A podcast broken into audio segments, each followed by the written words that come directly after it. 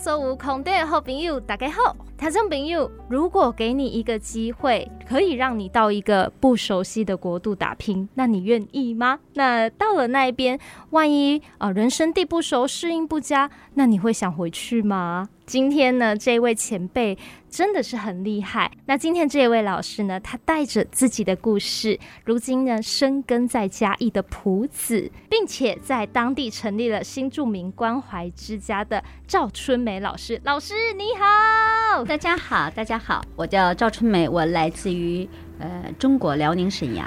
哇。老师，您的声音怎么可以这么优美呢？谢谢夸奖。是老师来铺子多久了？我来铺子大概应该是准确的来讲，就是来嘉义的时间啊、嗯。然后我来嘉义的时间其实有九年的时间了。哦，九年。我住在铺子的话。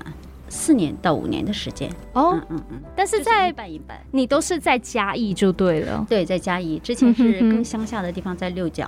哦，然后后来因为想要呃转换一下跑道，呃想要做一个餐厅，嗯，然后就在铺子找了一个门市来做餐厅，嗯，所以呢就搬到铺子来了。哦。嗯老师，你居然选择做餐厅啊？因为我看您的这个简历上发现，您们家是做软陶艺术的。嗯，对。当初呃选择想要做餐厅的时候呢，是因为就是工作不是特别的稳定，然后想说，呃，只有做吃的呢，它是可以迅速的，就是活化这个。资金今天可能卖多少，那就有有一个收入。它入门比较算是好上手，比较低，对、嗯。然后再加上我们自己本身北方是吃面食的，我就是想。嗯，把自己想要吃的这种美食呢，也同时介绍给大家啊，分享给大家。嗯，因为我们自己本身有的时候想吃到一些地道的东西呢，是比较难的，所以只能自己做来吃。嗯、对，对，况且我们这块呢有很多的受众群，好多的周遭的我们新住民朋友，他们也是想要吃呃家乡的味道，找不到很合适的。嗯嗯嗯，那所以我就是想说，开一个这样的一个小餐厅呢。然后离呃离市区又比较近一点了，嗯，呃孩子的就学呀，包括我们嗯、呃、跟周边的环境接触会机会更多了一些，跟所谓的城市稍微有一点点接壤了，不然我们之之前是在六角乡，那小孩子出去玩呢，找同学也比较难，嗯，我们家小朋友又是单独的一个，想说到市区之后呢，他放学最起码可以跟小朋友有一些多的互动，然后我们自己呢。本身开餐厅之后呢，它有一个大的空间，这样新住民办活动啊，或者是聚会什么的，那我的餐厅的呃这个区块就可以利利用起来，或者是我们特定的时间安排一段时间可以做休息的时间呢，就可以安排一些课程聚会，这样呢，我有一个空间就在路边呢或者什么的，他们也比较容易找得到我，同时我也有一些作品可以在这里面去做一个展示。有机会能够让大家看得见，不然原来在非常乡下的地方，这个大家找起来也是比较不方便的，所以就才有有了这样一个想法。嗯，您在可能原本故乡的工作来到台湾，却没有对应的缺。嗯，应该是这样。我相信不止我一个人这样，因为很多人都是这样的。举凡这些来台湾的，我们都先叫新住民好了。通常你们都会遇到怎么样的生活的挑战呢？首先呢，就是您刚刚讲到的其中一个部分，嗯、呃，假如说在大陆有一些学历的，或者是有一些固定工作的，比如说他原本在大陆可能就是公务员，他来这边就是不可能是公务员，嗯嗯、所以一切都要从头开始。那我之前我也从来没有跟人家呃讲过，就是说我们之前呢，像譬如说我在学校学的是，我们读的是戏剧学校，那后来他更名为艺术学校。就是他是出来可能演员、制片、导演，或者是文化局文化馆的主管，呃，最起码他是一个演员，舞蹈演员或者是歌唱演员。那如果这个部分呢，就是我们来到这块儿的时候呢，是很难再去来来跟当地的这个这个这个相关的，对，很难一样同等的对接，这样子很难很难的，嗯。那像我们其他的新住民，他可能有的是硕士或者是。博士，他学的物理专业或者是化学专业什么的，嗯，就也没有办法，没有办法的一个原因呢，就是对于当地环境的一个是不了解，还有一个资讯的链接不够。哦，所以我才想，就是通过这么漫长的一个时间接触之后，我觉得我们新住民关怀之家成立的一个必要性，就是我们可以跟社会局或者是移民署，嗯，有一些相关的活动的链接。那我们就可能知道有一些平台需要什么样的人才，甚至我可以鼓励他们去考一些什么样的证照，或者是哪一方面更适合他当时在大陆学的一些专业的发展。哦，那就把他的。专长的部分呢，向大家展示出来。那除了就是来台湾刚开始需要一些基本的工作用以为生之外呢，我还是希望把他们的特长能够挖掘出来。原来不要小看地方妈妈，就是在于此。对，其实他们都有的好厉害的，嗯、像有的人他根本就，甚至有些人他是没有可能在大陆他没有什么学历的，可是他很有能力。所以学历跟能力是不成。不成不一定是成正比的。嗯，所以我个人呢更看重能力的部分。嗯，有些人他的美食做得非常不错，可是他不知道自己不错。那我们一品尝，简直太棒了。嗯，譬如说我们吃川味的东西。对吧？我们同样在在市区或者哪里找个川味的小店，你去吃，你怎么都觉得不对味道。嗯嗯。可是我们一自己聚会的时候，他煮了那个东西，哇，简直是太棒了。嗯。那我们就想办法说，你是不是我们能够建立一个什么样的一个平台或链接，让他能够把有机会展示出来？对。所以我们就推动多元文化的讲师的时候，希望他能出来当讲师。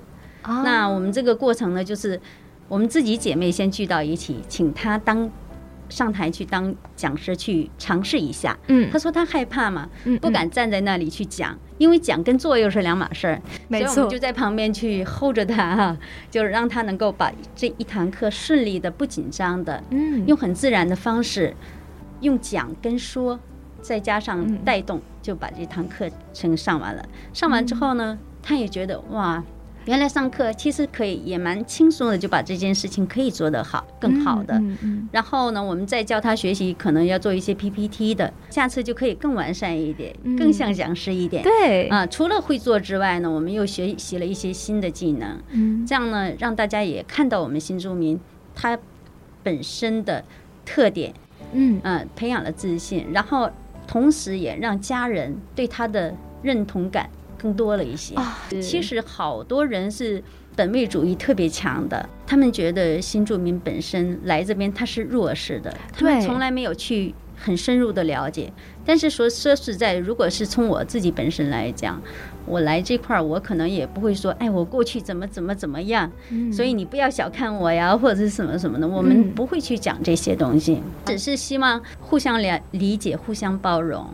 然后你不断发现对方的，哎呀哇，他有这样那样的才能，嗯，然后那我们就支持他，肯定他，嗯啊，帮助他，让他有更好的机会可以发展。我是希望家属也是这样的，但是正常的情况下嫁过来之后呢，其实因为两岸的这种教育环境跟家庭观念是不同的，就造成大家对于一件事情的处理方式是。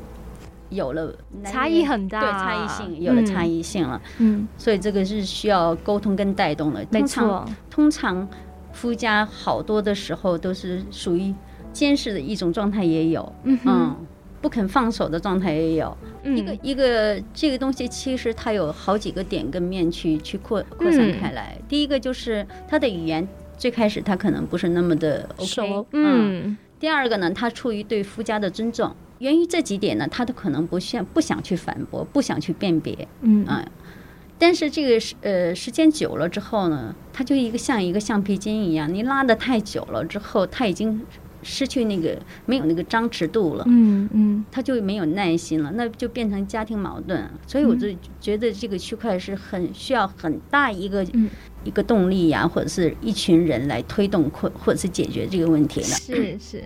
那老师，您可以分享吗？像呃，现在你们的关怀之家大概有多少位姐妹了？嗯、呃，我们关怀之家就是在群组里边就是两三百人吧，因为我们没有很努力的就去加这个人群。哦、我想说，这个人数呢，就是重在愿意参与。嗯哼、呃，他想要加进来，我才邀请他进来。哦，我没有说按去哪里去办个活动，你加进来吧，你加进来，为了冲这个人数。嗯，但是我们我觉得蛮骄傲的一件事，嘉义县的第一个成立赖案群组的是我成立的。哦，因为当时呢，是因为我觉得好多的一些渠道啊，或者是政府的一些资讯呢，新住民姐妹是得不到的。或甚至他其实不知道，不知道。像我也是，很多时候我是不知道的。嗯、我最开始去当老师的时候，嗯、是我自己跑去，我看那边挂了一个牌子，什么新住民什么什么活动，什么中心或者之类的。嗯、我跑去那边跟他介绍，我说我是哪里哪里的，我有什么样的一个特长，嗯、我我可以免费为你们讲课。如果你们需要，觉得我这个能力还算可以的，我可以免免免免费的去做一些授课的活动。然后呢，参加了一些活动之后呢，才才有了一些资讯的这个部分，啊、才会发现哇，好多资讯我从来都不知道。哦、当然，他们做的也是嗯比较多，但是毕竟外来的人口还是这么多的，可能会有一些疏漏的地方，或者是他觉得不需要被帮助，嗯、或者是打电话的时候我们没接到，也都可也都有可能。是。嗯。所以关怀之家其实发挥一个很好的功能，对，变成说有些新来的，你们已经把知道的可以直接像懒人包一样传授给他，对，或者是他们有什么需要的时候，可以到我们这个环环境里边说一下，嗯、那我们就可能知道，比如说谁有家暴了，那我就说，嗯、哎，那家暴的话，我们应该给予什么样的一个协助？嗯、我们应该链接什么样一个单位？然后就现在，我觉得为什么要这些人要聚起来，要一起学习呀，或者是要一起进步？我认为教育是非常非常重要的。就像我们讲的，就是夫妻关系也好，或者什么关系也好。对对，老师，您对于两边之间的文化比较啊、价值观的比较，甚至呢，你把觉得对的、公平的事情这样的理念也分享给其他的姐妹，因为我相信，呃，关怀之家里面应该也不只是来自中国的姐妹，一定也多少有一些其他国家的姐妹。那可能大家都在不同的国家，文化啊、价值观差异都很大很大的。透过像关怀之家这样的据点。让大家有一个机会喘息也好，是，然后互相呢，呃，吐苦水没关系，嗯、那也可以交流一下彼此的想法，这样真的很不错。是的，那老师呢，在这阵子也筹备了再来要跟大家见面的新身份，是青艺文化产业协会。老师，这个青艺文化产业协会大概是之后如果确定成立了，要来办活动了，会想用这协会做什么事吗？嗯，其实。这个协会呢，跟过去的新住民关怀之家呢，还是一回事，嗯、只是说它在层面上呢更宽更广了一点。嗯，那我们当初起这个青艺文化协会，你也可以看得到哈，青是青春的青，艺呢是翅膀，况且这个艺呢是翅膀很硬的意思哈，嗯、就是大的翅膀了，它才称作翼。我们想就是说，无论是新住民还是新住民二代，就把他们培养起来，嗯、能够。自己成为一股力量，然后，呃，翅膀羽毛丰满了之后呢，能够自己独立的翱翔，况且能够再来反哺曾经帮助过自己的，或者是现在正需要帮助的人。嗯，我希望他们是这样的。然后成立的协会之后呢，我们主要还是在新住民这个区块会多一点，或者是二代的这个区块培力的学习呀、啊，嗯、呃，互相帮助啊，嗯、然后。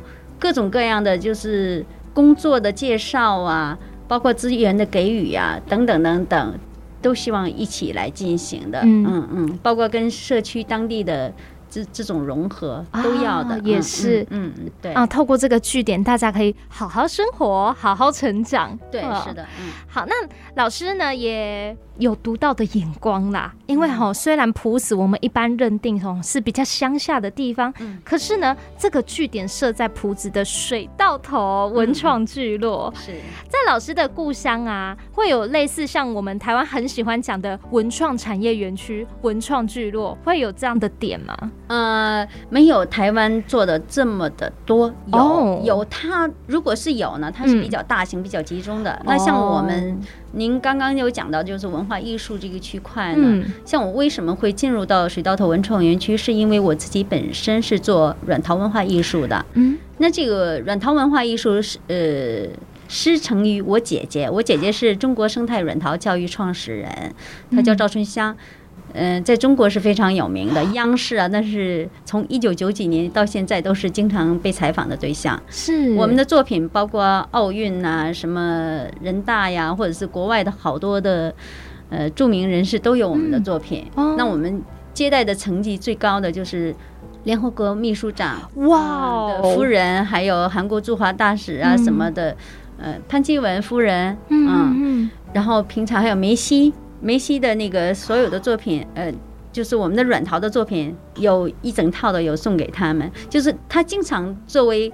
代表中国文化特色的高级礼品去作为，就是赠送的。对，所谓的国宝啦，好像国家级的艺术。好，那你是在艺术的阶段达到金字塔尖端的那一块。我们不敢讲到这么，不敢讲到这么大。但是目前来讲呢，就是软陶艺术类别的，就是我们的。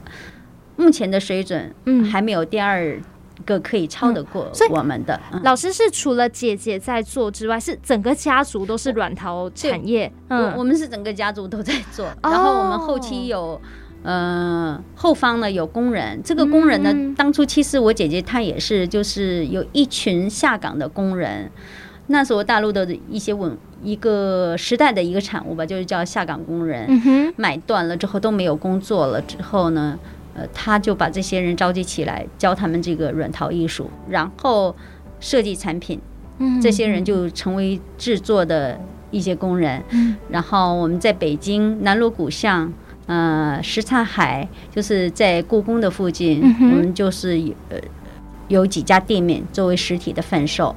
那那个地方其实。就等于文化的一个聚集地了。嗯，我们最开始的时候的这些作品有参加奥运的，或者是在故宫首都博物馆都有在贩售。后来因为一些原因，觉得这个东西它是有文化内涵的，它不光是一个商品。如果你当把它只当做一个商品再去做贩售的时候，它的文化得不到传播。嗯，因为我们在创作每一个作品的时候，都有都把中国的文化元素。融入在里面，融入在里边了，所以它是有情感的，有背后的文化故事的，所以你需要讲解给客人，嗯，让他觉得这个东西它是有生命感的，嗯，我们希望拿回去这个东西送人也好，或者是自己摆放在那里，它是有一个悠久的一个故事在里边的。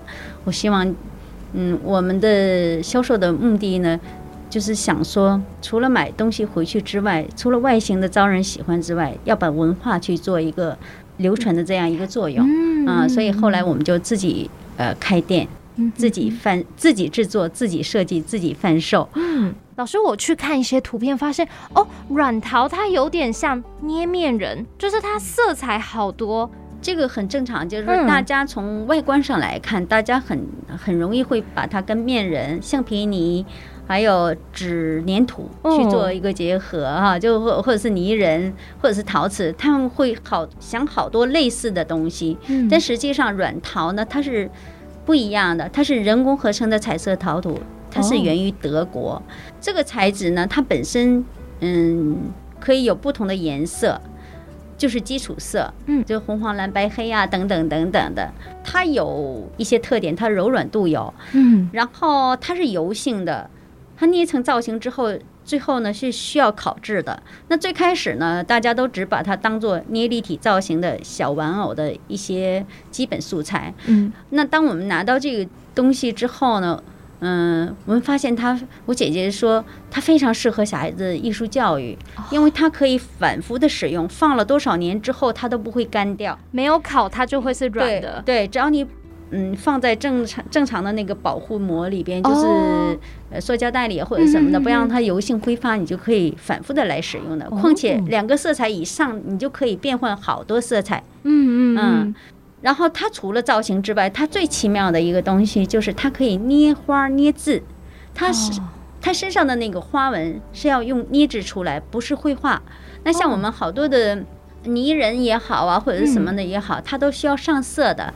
嗯嗯嗯，没错。那软陶不是软陶，它就是拿两个颜色去混合，做成另外一个颜色，或者是说拼拼成另外一种花纹。嗯，当我一刀下去切出来的横截面的时候，就要展示出来的就是一个字，哦、一个花纹。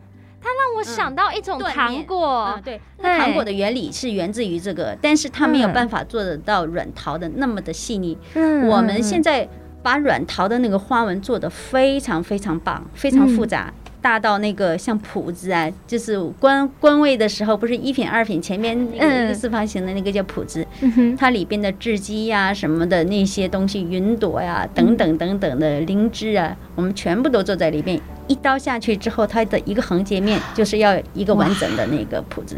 他这种朋友如果哈没有接触过软陶，一定要去水到头的老师的这个软陶工作室看看，因为老师的作品啊。本身的那个工艺后，你一看发现，哇塞，原来软陶可以做出什么晕染的效果。大部分我发现很多人在玩软软玩软陶的时候，他还是把它当做立体造型在玩，然后用水彩来画上去。那考不好呢，就用什么 A B 胶，用那个补油漆喷喷一下就就好了。其实这样是不对的。嗯嗯，那正常的软陶呢，其实它在制作的时候，它的工艺是。很难的哦，但是说很难呢，就是我觉得这个东西是看个人的慧根哈。有些人他就一看了就明白，所以这个是立体思维的方式的一个训练。嗯哼，嗯，包括色彩的搭配啊，手脑协调性啊，这种都可以非常好的一个训练素材。嗯，我觉得它是一个载体。我们通常把软陶叫做一个载体，实际上我们在教小朋友做这些东西的时候，最多的时候认为说。做成什么样的产品，那是后边的事情。最重要的是在这个过程当中，你学习到了什么？稳定度也好，定性也好，耐心也好，嗯，这都是小孩子在成长的一个非常重要的关键的东西。所以我们通过软陶来训练小朋友，嗯，这些能力。然后呢，色彩的搭配也好啊，造型也好，它都是一种能力的训练。嗯，所以我们重注重的是学习的过程。哇，嗯，所以老师来台湾以后，也是有透过软陶这个载体跟大家对话。嗯，那那您也有一开始您有先跟谁推广？一定是肥水不落外人田，赶快先来教姐妹。对 对，当然是。那这次是有一个契机，是因为我姐姐她被台北呃台湾的文化部来邀请，嗯，到台北去做展览。然后呢，最开始的时候，说实在我。刚刚开始是没有信心的，因为我们是住在六角乡，很乡下。哦，我就觉得我们的人均水平、收入水平还没到达那种程度。嗯哼。当然我，我我以自己家的一个标准，我认为就是拿更多的钱去来学习这个东西，好像不太可能。嗯哼。我很少看到小朋友就是学。钢琴啊，或者是什么学艺术类的，花很多的钱在这些辅助的学习上面比较少一点，比较少，大部分可能就是补课哈，文化课的补课。哎，对，有些家庭已经就觉得也是蛮吃力的了。嗯、虽然有在学，但是说说实在，这笔支出对于大家来讲，也也都是不是说那么轻松的去是去面对的。所以我就想说，可能推起来是很难的，嗯、因为大家都在。精神生活一定是建立在物质生活达到一定水准之上的时候才能有的东西。嗯哼，嗯，但是给我一个动力，就是说我去台北展览完之后，我发现大家对于美的需求真的是需要的。嗯，然后我就跟我姐姐说了这件事情，我说我觉得在我们这里推有一点困难。我姐姐说，你为什么不推呢？我们有这么好的东西。嗯，她说你就免费推。那只要免费，它就是 OK 的嘛。OK 啊，我姐姐说，我我说我说，可是我没有那么多的钱，因为材料很贵。嗯，她说材料我从大陆寄，我从大陆寄。既然我们做的是文化艺术教育这个区块，它没有国籍的区分，没有区域的区分，只要是可以让大家受益的这种东西，现在我们能力范围允许，你要是有能力，你愿意推。那我就是给你鼎力支持，材料我帮你寄，然后你继续免费的给大家上课，不但锻炼自己，同时呢还可以让大家有一个多的。呃，机会去了解软陶，了解这个文化艺术，然后让孩子多一个在乡下的这个孩子能够有多一门的艺术类的东西可以出现。嗯，因为其实我觉得乡下的小朋友他的资源相比于台北呀或者是都市里边少很多，少太多了。嗯，那就这样的话，我们不是说要跟他比不比起起跑线的这件事情。嗯，当你见识少的时候，那个眼神都不一样。如果我们可以有资源去给予的时候，嗯，尽量多给予。包括我的小孩子，他也是在这个来台湾之后，他就是要在乡下生活了，所以我也希望他周围的小朋友都一起有这个机会，大家一起变好。对对对对对，这是一个推动社会进步的一件事情。我们虽然讲的好像有一点大，但是实际上是这样的，就是你做一分，他做一分，他做一分，嗯，不就是整个的往前推动了吗？因为毕竟孩子大了，他是要。跟整个世界接轨的，嗯，所以我就想说，我们在不同的一个角度去给孩子有更多的接触不同层面的东西，嗯，那软陶的东西刚好是我们擅长的，所以我们就在这个角度来去做一些推动。后来也陆陆续续应该也有被邀请到好不同的地方去教软陶，对吧？嗯，是的，就是。大学有江义大学啊，南台科技大学啊，什么长庚科技大学，嗯、就是大学类的也有，国中的、高中的、国小的。包包括幼稚园的，嗯、我觉得幼教育在整个社会上是非常非常重要的一件事情。那老师，嗯、我们现在呀、啊，因为你们在平常都在水稻头聚落嘛，嗯嗯，如果我们现在去那里，可以现场体验到什么有趣的活动吗？呃，现场呢，因为呃，虽然住在水稻头这个区块啊，进驻在水稻头，但是因为客流量的问题呢。所以我们周一到周三是没有在营业的。那其他的时段，因为我个人的关系，我要怎么讲？要养这个新住民关怀之家，所以呢，房租啊，各种的开销都由我个人来支付的。嗯哼。所以我就是要不断的去外边工作，呃，去赚钱来支付我们的一些活动的开销啊，或者是房租、水电等等等等的，就各项杂支这种东西。所以很多时候，他的游客没有办法对我们产生一定的那个回馈的时候呢，就变成我可能要去外边上课，就比较多一点，就变成他是预约制了。嗯，对，我们可以预约，或者是说你们的社区有需要什么样的一个课程，可以来跟我做一个链接。那这样的话，就大家可以有机会去体验。我觉得这是东西是这样的，虽然呢。好像我们请我们是收费的，或者是有付讲师费的，但是也有一些地方，譬如说它的资源不够的，或者是比较少的，嗯，这个都没有什么太大的关系，因为我认为是公益这种东西，我也是都在做的，嗯，就是大家互相互相，我也我也有有的时候是有收益的课程，有的时候是公益的课程，就是互相相辅相成，你陪伴我成长，我也陪伴你成长，嗯。就是有时候回馈，有时候获得，就是这样的。嗯、所以呢，欢迎大家跟着老师一起来学做。那节目的最后，老师如果说呢，呃，今天一样呢，收听到我们节目，可能他也是新住民朋友，嗯、你有没有什么话想对他们说的呢？嗯，我觉得所有的新住民呢，就是放下自己当初所有的，呃，所谓的优越也好啊，或者是过去的一切。都把它先忘记。那我们在台湾呢，就已经落地生根了。我们就在当地呢，去适应它，嗯，跟周围的人呢去做一个融合，然后把自己的特长展示出来。这样呢，你自己不断精进自己，让自己获得自信的同时呢，也获得了别人的认可。那这样的话，我们对于家庭跟第二代的培养也都是非常重要的。慢慢慢慢呢，我们可能成为不是大家所谓眼中的弱势。其实我自己从来没有把自己当做弱势。其实我们有很多的东西，很多的优势可以发挥的。你要让大家看到你的自己的闪光点，那就是自己要努力，让自己发光，照亮自己的时候，同时照亮别人。今天非常谢谢春梅老师跟我们分享这么多，谢谢您。好，谢谢大家。有机会的时候呢，能到铺子做客。谭正明，我们要跟你说再见喽，拜拜，拜拜。